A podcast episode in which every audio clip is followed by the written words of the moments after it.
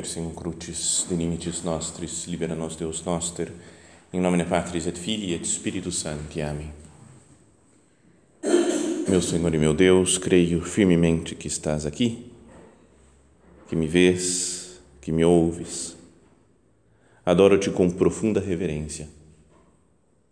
Peço-te perdão dos meus pecados e graça para fazer com fruto este tempo de oração minha Mãe Imaculada, São José, meu Pai e Senhor, meu anjo da guarda, intercedei por mim.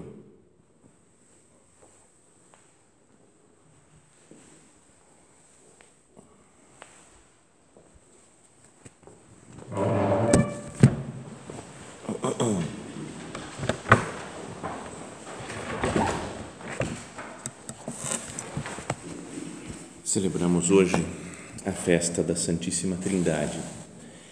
É quase como que um, um resumo das últimas festas né, que nós tivemos agora no final, ao longo do tempo pascal. Não é como que primeiro se cumpre a missão do Filho, não é, com a sua morte e a sua ressurreição, é, na Páscoa, depois e depois a ascensão aos céus.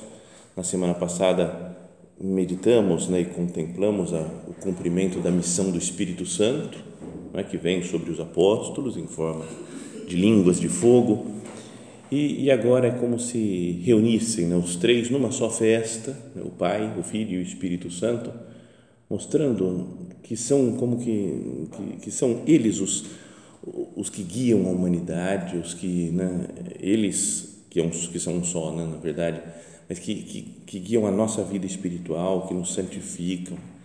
Tudo está nas mãos do Pai, do Filho e do Espírito Santo. Que nós não vejamos esse, essa festa como a simples proclamação de um dogma de fé, né? como algo distante, que não tem muito a ver conosco. Que gente fala, não, tudo bem, está certo, é Deus, né? acredito, creio, rezo sempre, isso daí, né? faço o sinal da cruz, em nome do Pai, do Filho e do Espírito Santo mas como se fosse algo distante. A Santíssima Trindade mora dentro da nossa alma em graça. Deus vive em nós. Queria que nós começássemos essa nossa meditação contando uma história de um personagem da, da antiguidade, ainda de 1300 mais ou menos, no século XIV que ele viveu, que é um santo russo mas que é da Igreja Ortodoxa e também reconhecido pela Igreja Católica né, como santo, é o São Sérgio Radonetsky. Não sei se vocês já ouviram falar desse homem, eu já, eu já citei alguma vez, mas é que é meio estranho, né? Você vai falar, vamos falar meditação, então vamos falar sobre o São Sérgio Radonetsky. Mas ele era, é considerado como talvez o maior santo da história da Rússia. E era um monge que ele queria digamos assim, renovar a vida monástica, né? que as pessoas, que os monges né? não fossem monges por ser, mas que vivessem dentro do mistério de Deus de verdade. Talvez né, podíamos, uma invenção minha, né? um chute assim, uma espécie de Santa Teresa né? de Ávila dos russos lá, né? que ela reformou o Carmelo, né? queria uma vida de mais santidade, né? de mais entrega para Deus.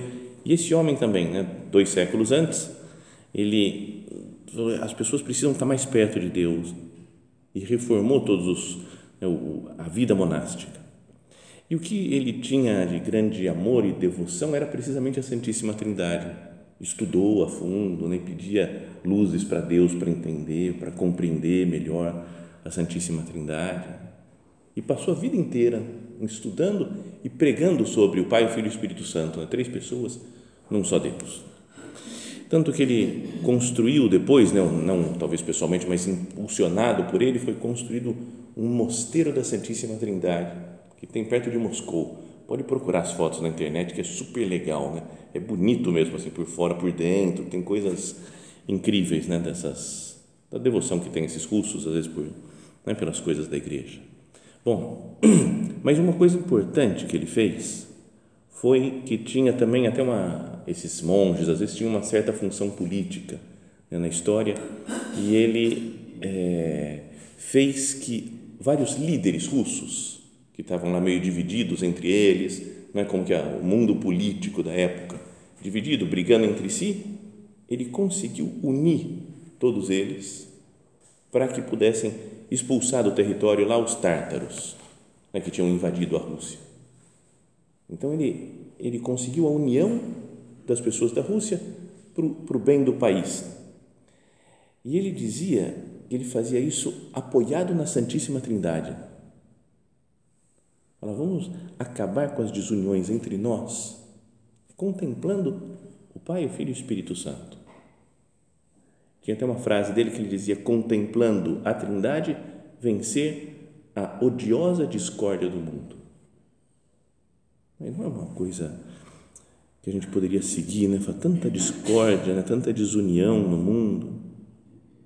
Se eu contemplasse mais a Santíssima Trindade, a união que existe, perfeita, íntima, entre o Pai, o Filho e o Espírito Santo. Depois, um pouco depois dele, mais novo do que ele, do que esse São Sérgio, apareceu no convento, lá nesse, nesse mosteiro, para morar lá no mosteiro da Santíssima Trindade, um pintor famoso, também era, era monge, mas artista, e era chamado de Andrei Rublev, que é mais conhecido talvez do que o São Sérgio, acho. Escreve Rublev.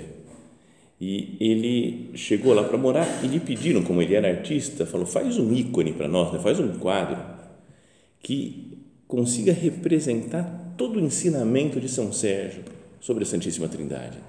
Medita nas coisas dele, vê o que ele falou, os ensinamentos, a doutrina da igreja sobre a Santíssima Trindade e faz um ícone.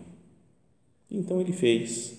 Né? Foi um trabalho difícil, mas ele conseguiu fazer o que alguns chamam de ícone dos ícones. Que esse daqui, certeza que eu já falei várias vezes dele, porque é o meu sonho de consumo ter esse, ter esse ícone assim, sabe? É, é uma coisa que, obviamente, nunca vai acontecer. Mas se me falassem, ó, você pode montar o oratório do seu centro. Você faz como você quiser. Altar, retábulo, sacrários, bancos, do jeito que você quiser. Então, certeza que uma das coisas que eu ia fazer era o resto eu não sei muito bem, ainda não pensei. Também não adianta pensar muito porque nunca vai acontecer, né? então não tem problema. Mas era fazer um altar versus Deum, não corampópulo assim como esse, porque a gente fica fica todo mundo, né, o padre, os leigos, todos olhando para Deus, né, contemplando Deus nosso Senhor. E no retábulo enorme do tamanho desse daqui, mais ou menos assim, esse ícone do Andrei Rublev. Cara, porque é demais. Sabe? É, você se sente dentro da Santíssima Trindade, assim, celebrando a missa, participando da missa e vê o Pai, o Filho e o Espírito Santo. Essa daqui é dessas meditações que precisava ter um projetor, né? Para projetar aqui, para explicando, falando do ícone, a gente sentindo, vendo. Até pensei em imprimir-o várias vezes, distribuir aí na porta do oratório, mas achei que ia ficar meio estranho e depois tem que imprimir colorido, ia dar muito trabalho, fala, não, deixa, deixa assim tudo bem. Cada um pode pegar no celular aí agora, assim, procurar Andrei Rubliov, ícone da Trindade, e ele aparece. Né? É super famoso. Então, esse ícone, ele conta a história daqueles três personagens misteriosos que apareceram para Abraão né?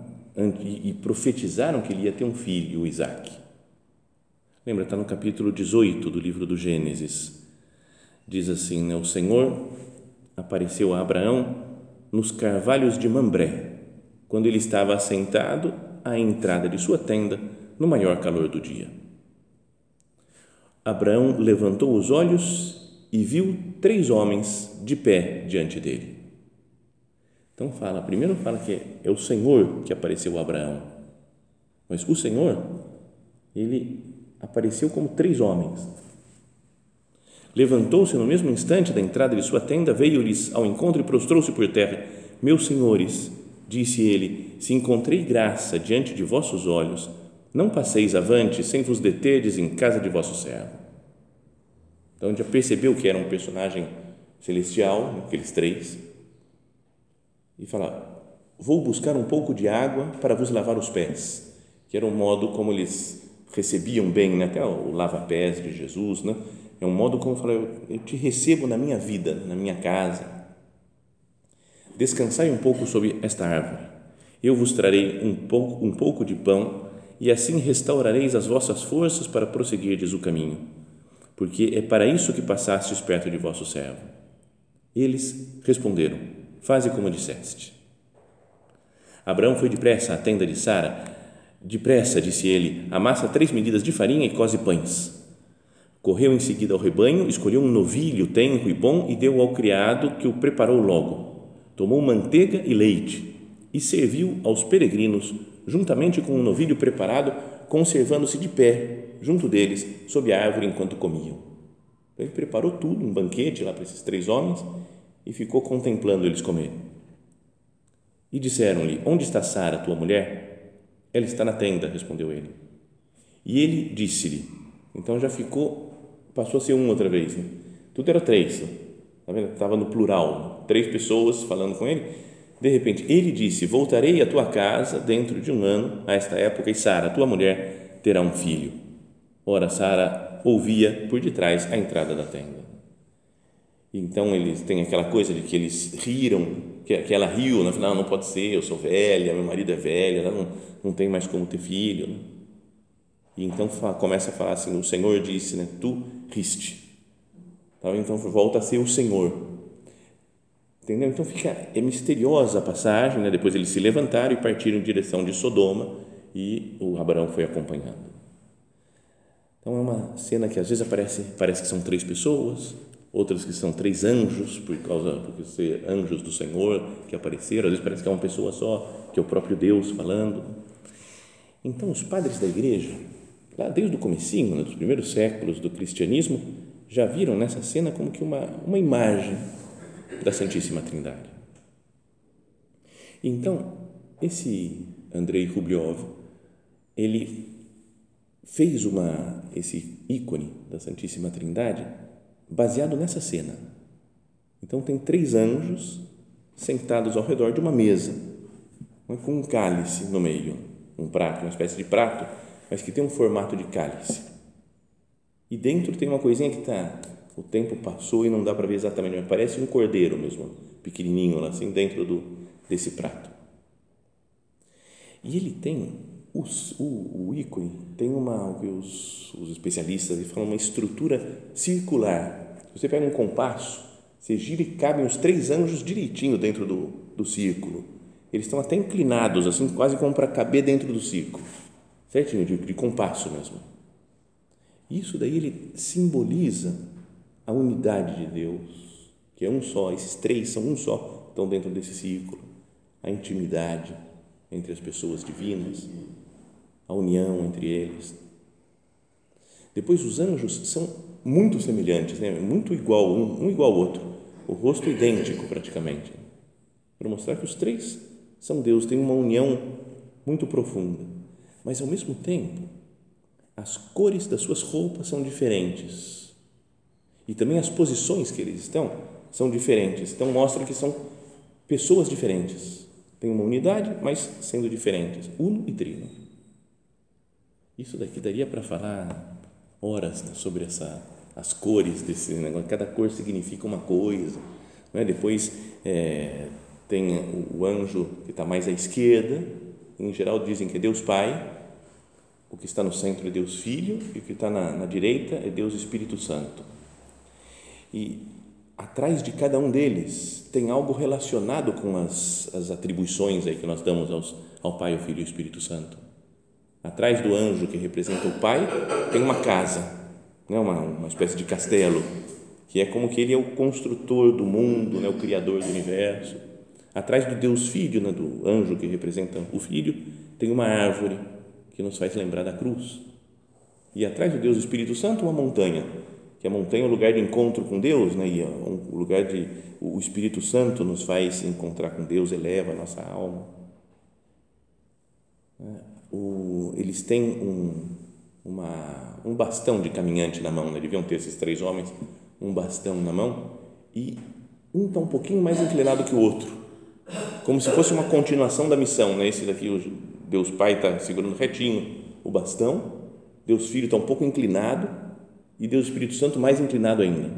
É como que mostrando o tempo que vão realizar suas missões no mundo. Bom, e tem um monte de coisas do Pai e o Filho, não, o Filho e o Espírito Santo estão inclinados em direção ao Pai, né, como que recebendo a missão de vir à Terra para santificar o mundo. Tem um monte de coisas. Mas uma coisa interessante é que é, eu não entendo nada desse negócio de, de arte mesmo, de, mas tem um negócio de quadro que é ponto de fuga, que dizem, não? Que vai para onde que está? Eu, não consigo nunca ver isso daí, ponto de fuga. Só se tiver um caminho, né, num quadro, tem um caminho e vai afinando, aí você fala, ah, deve ser o ponto de fuga. Mas os outros tem um quadro normal, fala, o ponto de fuga, eu não, não entendo. Mas falaram que esse não tem e que o ponto de fuga está em nós mesmos. Eles estão sentados numa mesa, os três anjos, um de cada lado, e o lado da frente é como se nos convidasse a sentar com eles. Então a Trindade nos convida a participar da sua vida. O Pai, o Filho e o Espírito Santo estão sentados à mesa, como que querendo falar assim: vem sentar comigo, conosco. Entra na nossa vida. E a, o, o, prato que tem em cima desse, dessa mesa, que tem um formato de cálice com um cordeiro dentro, nos faz lembrar diretamente da Santa Missa. Inclusive, embaixo do altar tem um quadradinho, né? dessa mesa tem um quadradinho, que é como que o lugar dos mártires, sabe que colocava mártires, né? relíquias de mártires embaixo do altar. Então, é porque na Santa Missa nós nos encontramos com a Santíssima Trindade, nós entramos dentro desse convívio amoroso com o Pai, o Filho e o Espírito Santo. Sentamos-nos na mesa junto da Santíssima Trindade. Isso já citamos várias vezes, essa, música que diz, né, que bom Senhor ir ao teu encontro, poder chegar e adentrar a tua casa, sentar-me contigo e partilhar da mesma mesa de olhar, de tocar, sabe?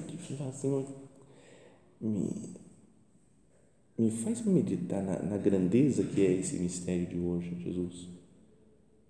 Que eu não veja só como uma, um, um dogma, né? uma coisa, bom, tudo bem, eu tenho que crer, mas como algo que faz parte intimamente da minha vida. Porque em cada missa eu participo, né? eu entro dentro do mistério da Santíssima Trindade, sento nessa mesa com eles com o Pai, o Filho e o Espírito Santo. Então, duas coisas que podíamos tirar disso, né, da contemplação da, da Santíssima Trindade. Então, a primeira é parar para contemplar mesmo, olhar o mistério do Deus Trino. Não passar rápido por essa festa de hoje. Ficar olhando, em silêncio. Às vezes a gente pode pensar, né, mas é muito difícil, não dá para entender esse negócio? Não consigo compreender. Dizem que o, acho que é, acho que era o padre Rafael Moraes dando uma aula né, sobre a Santíssima Trindade uma vez num curso honorio supernumerárias acho que ele começou a viajar, sabe, de elevar o nível, começa a falar umas coisas super complexas, processões dentro da Santíssima Trindade, as relações de oposição e que não sei, um monte de coisa complexa que no meio da aula parece que uma supernumerária falou, mas Padre Rafael, é, isso tudo é mistério, né?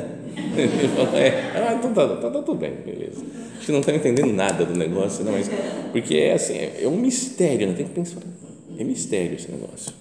Mas que eu não fique falando, como é mistério? Não quero nem saber. Eu falo, não, eu vou olhar para esse mistério.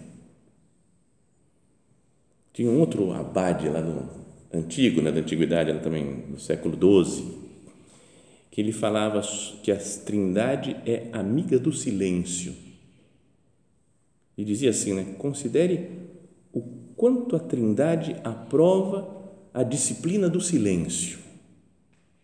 O Pai ama o silêncio porque gerando a palavra inefável, pede que o ouvido do coração esteja atento à sua linguagem misteriosa, para a qual o silêncio da criatura deve ser contínuo para compreender a palavra eterna de Deus.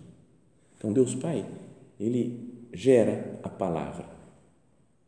Então é importante que a gente fique em silêncio para poder ouvir a palavra. Se eu falo em cima delas, eu estou preocupado com as minhas coisas, com meus planos, projetos. É importante né, contemplar, falar, Senhor, me faz fazer silêncio para te contemplar, para te olhar. Sabe a música que acabamos de citar? Fala que senta na mesa com Deus de olhar. Fala. Só ficar olhando, contemplando. Em silêncio. Depois fala o verbo, que é a palavra, também exige, logicamente, que o silêncio seja praticado. Tendo feito da nossa humanidade uma linguagem própria, uma linguagem que não nos é desconhecida, vista que é nossa, visto que é nossa, a fim de transmitir os tesouros da sua sabedoria e da sua ciência. Então, o, o verbo, né, o filho, fala, explica, conta parábolas e revela o mistério do Pai então a gente deve estar atento ao Deus Filho para que Ele nos, nos mostre quem é o Pai, quem é o Espírito Santo. E o Espírito Santo revelou a palavra por meio de línguas de fogo, como se quisesse manifestar o mistério impenetrável encerrado no homem Deus por meio de uma adequada elucidação, falava esse homem. Como se falasse, o Espírito Santo é uma língua de fogo, então vou deixar que ele fale. Né? E eu permaneço em, em silêncio, contemplando esse mistério. O Pai pede silêncio, o Filho pede silêncio e o Espírito Santo pede silêncio. Lembra a frase do nosso Padre, né, que o silêncio é como que o porteiro da vida interior. Talvez nossa, nosso conhecimento da Trindade seja pouco, né, seja pequeno, porque a gente entra num mundo muito barulhento interiormente, exteriormente, muitas coisas para fazer, para pensar, para resolver. Nosso mundo barulhento, para esse mundo barulhento que nós vivemos, a Trindade parece que tem pouco sentido. Porque é preciso fazer silêncio, olhar, contemplar e adorar a Trindade. Esse é um primeiro ponto né, que podíamos considerar nessa festa de hoje. Eu quero ser uma pessoa de silêncio e que contempla. E depois o segundo ponto é a frase do São Sérgio, lá que citávamos no começo, né? contemplando a Trindade, vencer a odiosa discórdia do mundo. Podíamos mudar muitas coisas, né? do mundo, especialmente do, da nossa vida, do, da nossa casa, no, entre as pessoas que convivem conosco. Se nós contemplássemos a Trindade e vencêssemos essa odiosa discórdia do mundo. O Pai, o Filho e o Espírito Santo são diferentes, né? eles têm características diferentes, são três pessoas, mas estão absolutamente unidos.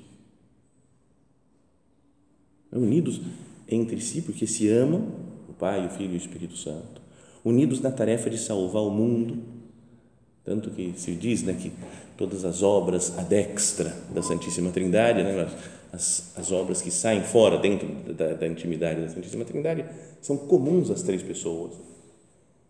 Ainda que a gente atribua né, a criação ao, ao Pai, a redenção ao Filho e a santificação ao Espírito Santo, eles atuam juntos, o Pai, o Filho e o Espírito Santo são diferentes entre eles. Né? Se a gente entrasse mesmo dentro da Santíssima Trindade e visse, ah, esse daqui é o Pai, esse é o Filho, esse é o Espírito Santo. É, as relações que tem entre um, um só, só um é Pai e gera, é, só um é Filho e é gerado, e só um é, o, é, é expirado, que é o Espírito Santo. São diferentes, mas nas coisas adextra, nas obras que realiza, são todas comuns. Então, olhemos para a nossa vida, né? para o mundo em que nós vivemos, né? no sentido macro, assim, né? pensar nos países e no nosso país, mas também no mundo mais micro, do nosso, dos nossos relacionamentos pessoais. Senhor, quantas desavenças, quantas desuniões, quanto pensar mal, quanto julgar. Deus caritas est. Deus é amor é união. E nós fomos feitos à imagem e semelhança de Deus. Não deveria ter isso um impacto grande na nossa vida? Um querer viver mesmo de amor? Que seja que nasça dessa contemplação né, do Pai, do Filho e do Espírito Santo. Contemplando a Trindade, vencer a odiosa discórdia do mundo. Então, se eu tenho alguma coisa que está me, tá me irritando, que me cansa de alguém, que eu não suporto mais né, convivência com esse ou com aquele, se eu contemplasse mais nessa a união da Santíssima Trindade, o Pai, o Filho e o Espírito Santo, ele contemplasse esse ícone, por exemplo, eu fico uma hora lá olhando para ele, só contemplando, deixando entrar, penetrar em mim aquele mistério né, de amor entre as três pessoas divinas. Será que eu não, não melhoraria no carinho com os outros? Assim como esse São Sérgio que citávamos, fez a união dos daqueles príncipes russos, né, dos líderes russos, falando da Trindade, que nós também façamos o propósito nessa festa de hoje de, de unir, de perdoar, de pedir perdão, de recomeçar, né? talvez alguma algum relacionamento que está meio balançado, né? que está difícil, que não Senhor, que eu te contemplo e te contemplando eu viva com você né? e, e, e me una mais às outras pessoas. Nossa Senhora é modelo nisso também para nós. Né? É a pessoa que mais intimamente conviveu né, e convive com a Santíssima Trindade. Agora no corpo, com corpo e alma no céu. Rezamos né, sempre no terço essa, esse Ave Maria, Filha de Deus Pai, né? Ave Maria, Mãe de Deus Filho, Ave Maria, Esposa de Deus Espírito Santo ela tem uma intimidade muito especial com a Santíssima Trindade.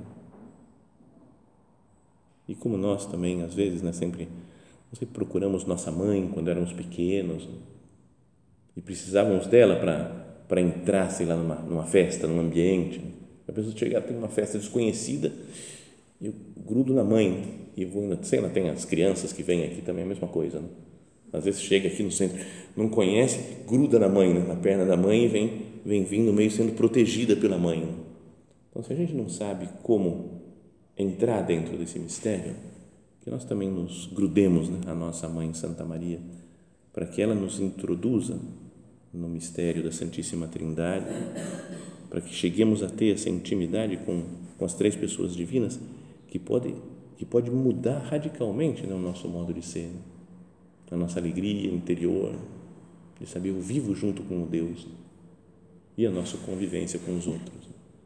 Com Maria, entremos na Santíssima Trindade para levar depois esse amor trinitário às outras pessoas com quem nós convivemos.